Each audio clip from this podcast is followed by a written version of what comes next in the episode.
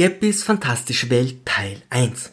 Die Spontanität dieses Textes wurde von Hirn Toni sorgfältig geplant, doch egal was er mit seinen Händen aufbaut, Körperklaus reißt es mit seinem A wieder ein.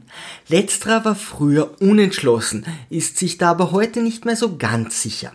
Gemeinsam marschieren die beiden Sauergurken los, erreichen den Schlosspark, fragen sich, wie das Betreten Verbotenschild auf den Rasen gekommen ist und sinnieren, wo sich eigentlich Area 1 bis 50 befinden.